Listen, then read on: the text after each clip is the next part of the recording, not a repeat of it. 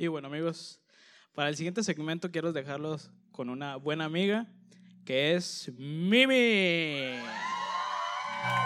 Gracias, gracias. ¿Cómo estás?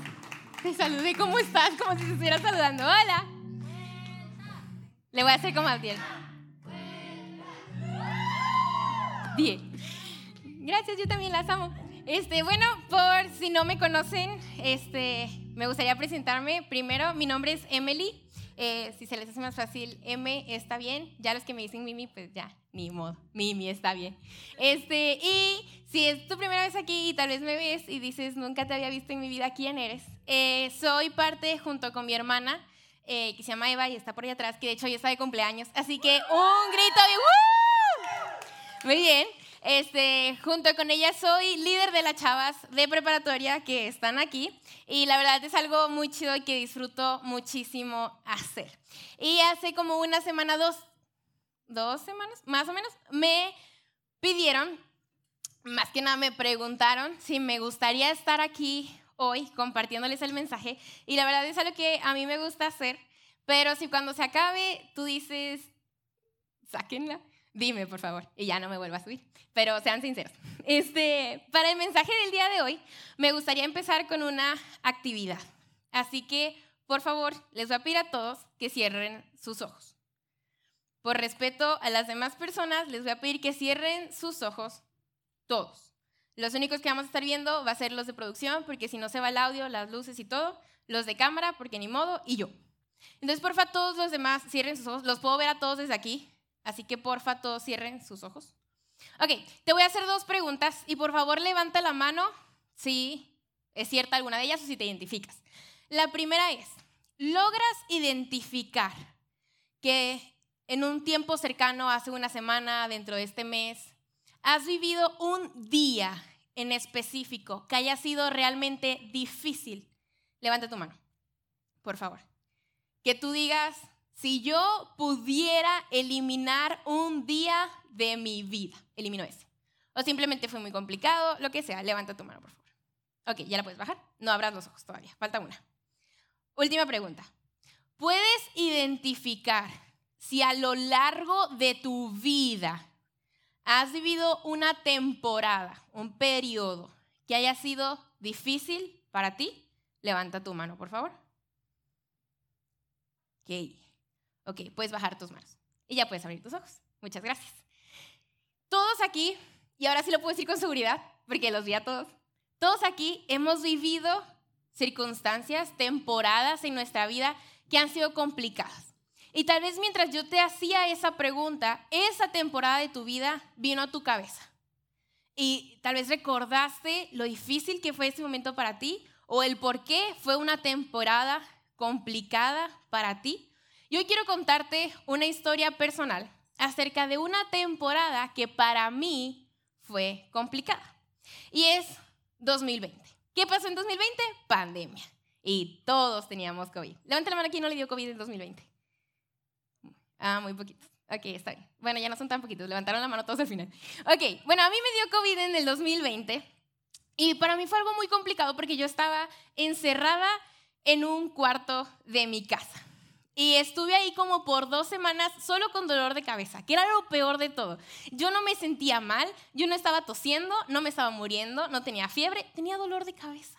Era todo lo que yo tenía. Pero había convivido con unas personas que habían tenido COVID muy fuerte y mamá dijo, es COVID. Y me metió al cuarto como por dos semanas y media. Y si tú me conoces, y si no me conoces te digo, yo soy una persona de extremo contacto físico. Yo prefiero mil veces que me des un abrazo a que me digas que me quieres. O sea, para mí el abrazo significa mucho más. Y durante esta cuarentena, pues yo no tenía nadie que me diera abrazos. O por ejemplo, yo toda la vida he dormido con mi hermana. Entonces, en las noches de repente me encontraba que, ¿y a quién abrazo? A la almohada. O sea, ¿qué hago? Y fue una temporada para mí muy difícil porque de verdad me hizo mucha falta ese no sé, piojito, los abrazos. Y me tocó aprender en este tiempo que si yo quería un abrazo, yo me hacía así. Y si yo quería que alguien me hiciera cariñitos, yo me hacía así. Yo, porque ¿qué más podía hacer? Y la verdad en este tiempo yo deseaba y anhelaba que se acabara porque quería abrazar a alguien. Y creo que era lo, lo, más difícil para mí en esa temporada.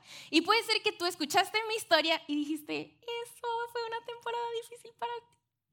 Pues, eso no es difícil, o sea, pero cada uno de nosotros podemos tener circunstancias que tal vez identificaste ahorita al principio con las preguntas, que para ti fueron realmente difíciles. Y les quiero decir que aunque suena muy tonto, para mí ese momento fue muy difícil. Yo me sentía muy, muy sola. Y literalmente cuando me dijeron, ya no tienes COVID, salí corriendo de brazos de mi hermana. Y, y fue algo que me llenó muchísimo hacerlo. Y como hemos platicado, todos hemos vivido circunstancias difíciles. Algo bueno es que tú y yo tenemos a Dios y tenemos a Jesús.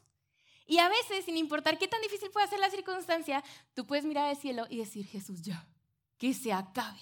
Tal vez no sabes cómo pedirle que te ayude o tal vez no crees mucho en Él y no sabes muy bien cómo orar, pero en algún momento volteaste y le dijiste, Dios, ya, o qué te he hecho para que hagas esto, no me lo merezco, o si has orado con Él y le has dicho, por favor, ayúdame a salir o a atravesar esta, esta etapa y esta circunstancia.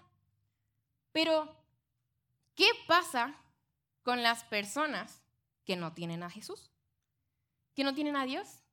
Que pasan por circunstancias complicadas y temporadas difíciles en su vida y no tienen a nadie a quien voltear.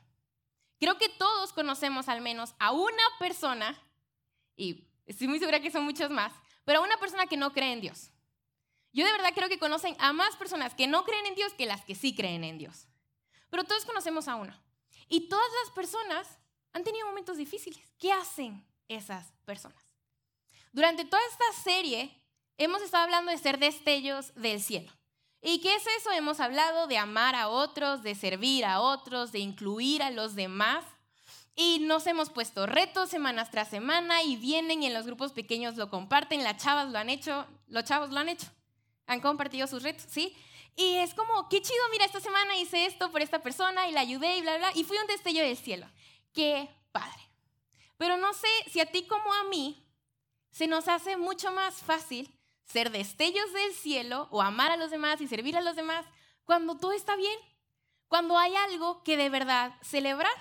Por ejemplo, hoy me ha costado cero ser un destello del cielo con mi hermana. Le abro la puerta, no, no le he abierto la puerta el día de hoy, pero le hice el desayuno, he compartido con ella, le he amado, le publiqué dos historias en Instagram, ¿qué más quiere? Y si tal vez tenemos un amigo que se graduó, que tiene una competencia y la ganó, lo celebramos y lo amamos y le servimos y qué chido. En ese momento es súper fácil poder ser un destello de cielo o demostrar ese amor y ese servicio. Pero hay momentos en donde las cosas no están tan chidas, donde la vida de las demás personas se complica y tal vez pasan por un momento de ansiedad, por un periodo, una temporada de depresión, y se acercan a ti y te dicen, oye, ¿me sabes qué? Quería hablar contigo porque no sé qué hacer. Mis padres están en un proceso de divorcio y yo me he sentido muy mal. No sé si alguien te ha llegado con una información como esa un amigo incluso un desconocido que de repente de manera muy random te empezó a contar su vida y tú, ah. Si esa persona viniera y me dijera, oye, Emily, ¿sabes qué? Ayer tuve una competencia y la gané, yo de una. No, qué chido, felicidades, bla, bla. Pero si me llega una persona y, oye, mis padres se están separando y no sé qué hacer, la verdad me he sentido muy mal, yo quedo en shock, yo me quedo en blanco. Y yo, ¿me das un segundo? Voy al baño, oro y yo, Dios, dame sabiduría y regreso. Y yo, ah, no, ¿y, ¿y en qué te puedo ayudar? Oramos juntos. Es literalmente lo único que sé hacer. Oramos juntos. Porque ya no tengo otra respuesta. Se me hace muy difícil ser un destello del cielo cuando la están pasando mal. Y tal vez a ti también. Puede ser porque no entendemos la situación que están viviendo. Si yo no he visto a mis padres pelearse en la vida, me va a ser muy complicado empatizar con una persona que está pasando por un proceso de divorcio con sus papás. Si tengo a una amiga o a un amigo que está pasando por un momento de depresión fuerte, y yo nunca lo he vivido, me va a ser muy difícil entender lo que esa persona está viviendo y tal vez no sé qué decirle, no sé qué hacer. Tal vez pasa que también puedes minimizar lo que están sintiendo. ¿Qué? ¿Estás en depresión porque terminaste con tu novio? O sea, esa no es razón para entrar en depresión. Tal vez sí, para esa persona sí. Y, y no empatizamos y no, no sabemos qué hacer. Sin embargo, Dios nos invita que seamos un destello de luz con todas las personas en cualquier circunstancia. Pase lo que pase, sé un destello de luz. La Biblia no dice cuando tu mejor amigo gane una competencia, sírvele y ámalo y honralo y lo que sea. La Biblia no dice cuando entiendas a la perfección la circunstancia de la otra persona, ámalo y sírvele y honralo, inclúyalo. No, pase lo que pase, ama a los demás, sirve a los demás. Pero ¿cómo hacemos esto si muchas veces no empatizamos? La Biblia aquí la hemos comentado muchísimas veces y, creo que es normal, no estamos en una iglesia. Así que quiero contarte un poco acerca de la Biblia. Los problemas y los dolores, las dificultades han existido literalmente desde que nosotros existimos. Nosotros como seres humanos. Dios nos creó y dolor, dificultad, complicaciones, desde ese momento existen.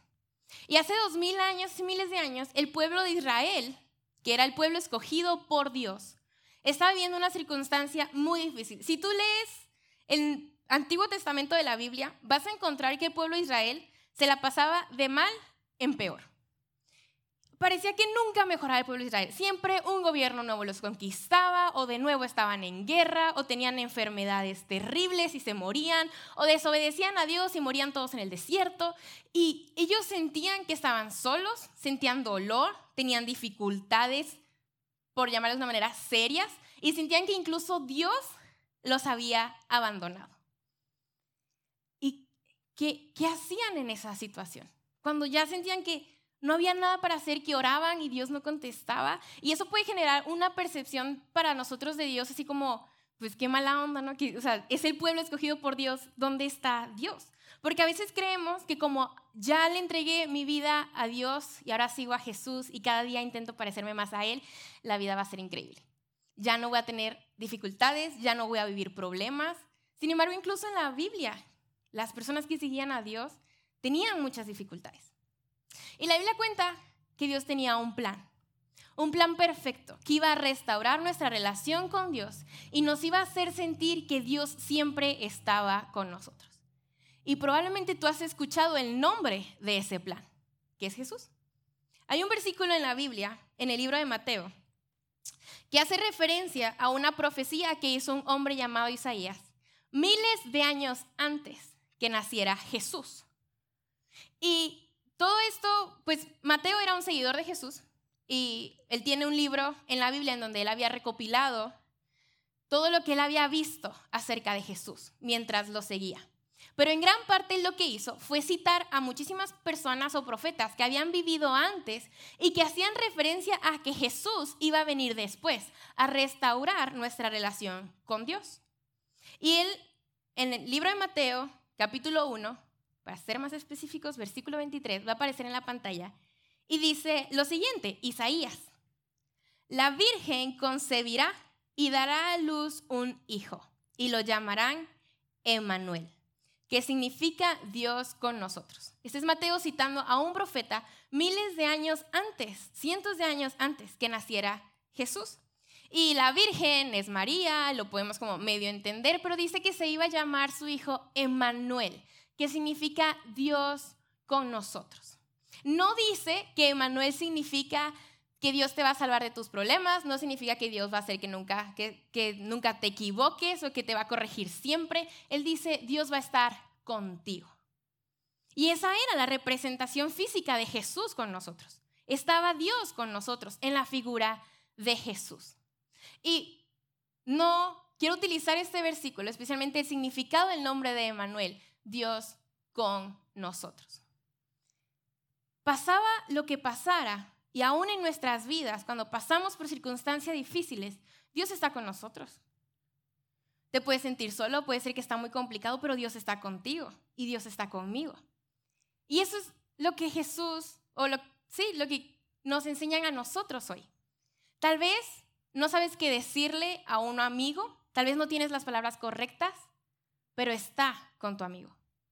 Decide estar presente. Tal vez no entiendes la situación, no entiendes por lo que está pasando, pero si tú eres un amigo presente, eso va a hacer toda la diferencia. Lo hizo Jesús con nosotros. Él vino y sin importar lo que estemos viviendo, tal vez Dios no está resolviendo las circunstancias, tal vez Dios no está contestando a nuestras oraciones como nos gustaría, pero da paz y da confianza el saber, no importa lo que yo esté viviendo, Dios está conmigo. Y es lo que yo te quiero invitar a hacer hoy. Con esas personas que tú conoces, que puedan estar pasando por circunstancias difíciles y no entiendes, no puedes empatizar con ellos, tal vez nunca has vivido eso o no sabes qué decir, decide estar presente. Y tal vez me puedas preguntar, ¿de verdad hace la diferencia estar presente? ¿Simplemente el estar presente cambia la situación? Para contestar esa pregunta quiero que regresemos a mi historia principal, la de yo con COVID. En ese momento, bueno, yo tengo una mejor amiga que se llama Amisadai. Y me acuerdo que a mí, cuando yo estaba encerrada en mi casa, no sé, ya tenía como una semana, y me dijo, Friend, ¿quieres un helado? Y yo, claro, ¿por qué no? Y yo pensé que nada más iba a ir a mi casa a dejarme el helado y ya, se iba a ir. Eso ya era un acto muy lindo de su parte. Pero ella fue a mi casa, me entregó el helado, me lo dejó en la puerta como si fuera, no sé, calabozo, así. Me lo dejó en la puerta y me tocó la puerta y se fue. Y ya yo fui, encontré mi lado y cuando abro la puerta está mi hermana, una amiga y a mis tiradas del otro lado del pasillo para hablar. Y estuvimos como dos horas, yo desde mi habitación, sentada en el piso, y ellas del otro lado del pasillo conversando. Y aunque ahí no tuve ni abrazos, ni piojito, ni nada de eso, para mí el hecho de saber que ellas estaban ahí conmigo, que querían estar presentes y que no me querían dejar sola, para mí eso me dio ánimo para terminar la temporada que yo tuviera que estar encerrada. Y tal vez tú también puedes identificar y te voy a pedir que lo hagas. Recuerda esa temporada difícil, cierra tus ojos. Y recuerda esa temporada difícil que identificaste al principio del mensaje. Puedes identificar a personas que estuvieron contigo en ese momento. Puedes identificar que hubo personas que te ayudaron, que la presencia de esa persona cambió todo. Qué padre, ¿no? Y si no la puedes identificar, piensa, hubiera estado chido tener a alguien. ¿Cuánto hubieras dado por en ese momento de tu vida tener a alguien que estuviera presente? No necesitabas tal vez un consejo, tal vez no necesitabas la solución, necesitabas saber que alguien estuviera para ti. Y eso es a lo que Jesús nos invita hoy. Ya puedes abrir tus ojos. Decide estar presente. Porque un destello del cielo acompaña a otras personas en medio de su dolor. Ahora quiero darte tres tips o como pasitos que puedes hacer para estar presente en la vida de una persona. Primero, Presta atención a los que tienen dificultades. Mira a tu alrededor. ¿Quién en tu vida está pasando por una circunstancia difícil? Que lo has visto, tiene días tristes esa persona. No sé por qué, ni siquiera le he preguntado. O sabes qué, sí, un amigo se me ha acercado, o una amiga, y me ha dicho que la está pasando mal, y yo le he dicho, ay, ánimo, échale ganas. Identificas a una persona y si no, abre tus ojos. Presta atención a quienes tienes alrededor. La segunda, Presta atención a los que tienen dificultades genuinamente. No por lástima, no porque Emily lo dijo en el stage el sábado, no porque ay, Jesús lo dice en la Biblia, genuinamente. Decide prestar atención a sus dificultades. Y no te quedes ahí. Número tres, preséntate. Hazte presente. Un mensaje durante la semana, oye, estoy pendiente de ti, ¿cómo te está yendo? Oye, me acordé que hace un par de semanas me comentaste que tenías un examen muy difícil. Cuéntame, ¿cómo te fue? ¿Ya, ya lo presentaste? Está presente. Porque no sabemos el impacto que podemos tener en las vidas de otras personas con el simple hecho de estar. Dios lo hizo con nosotros a través de Jesús. Tú lo puedes hacer con las demás personas también. Porque te recuerdo, un destello del cielo acompaña a otras personas en medio de su dolor. Quiero que te lleves esa frase y lo vas a conversar más en grupos pequeños ahorita que pasemos. Pero antes de irnos, quiero dejarte con una pregunta bien simple. La puedes meditar, la puedes contentar en tus grupos pequeños. Es, ¿qué puedes hacer esta semana? O con quién, mejor dicho, puedes acercarte esta semana para estar más presente. Sé intencional en hacerlo. Y con eso en mente, ¿qué les parece si oramos ya para despedirnos ahora sí? ¿va? Cerramos los ojos, nada más por no desconcentrarnos. Y papá, muchísimas gracias por el día de hoy, gracias porque nos permites identificar a personas que han estado a nuestro alrededor, que han sido claves en nuestra vida. Y gracias porque aun si no logramos identificar a nadie que haya sido un apoyo fundamental para nosotros en una circunstancia difícil, sabemos que tú siempre estuviste ahí. Danos esa confianza y que no importa lo que estemos viviendo, tú estás con nosotros. Pero además, Padre, te pido que nos ayudes a cada uno de nosotros a estar presente en la vida de los demás, en medio de sus dificultades, en medio de sus dolores. Ayúdanos a estar para ellos. Te pido que nos des la actitud correcta, las palabras correctas y abras nuestros ojos para identificar a las personas que están cerca de nosotros, que están necesitando a alguien que sea presente. Te pido que nos ayudes a hablar más de esto en los grupos pequeños y que al final, al final, nos lleves con bien a nuestros hogares. Gracias, papá, en el nombre de Jesús. Amén.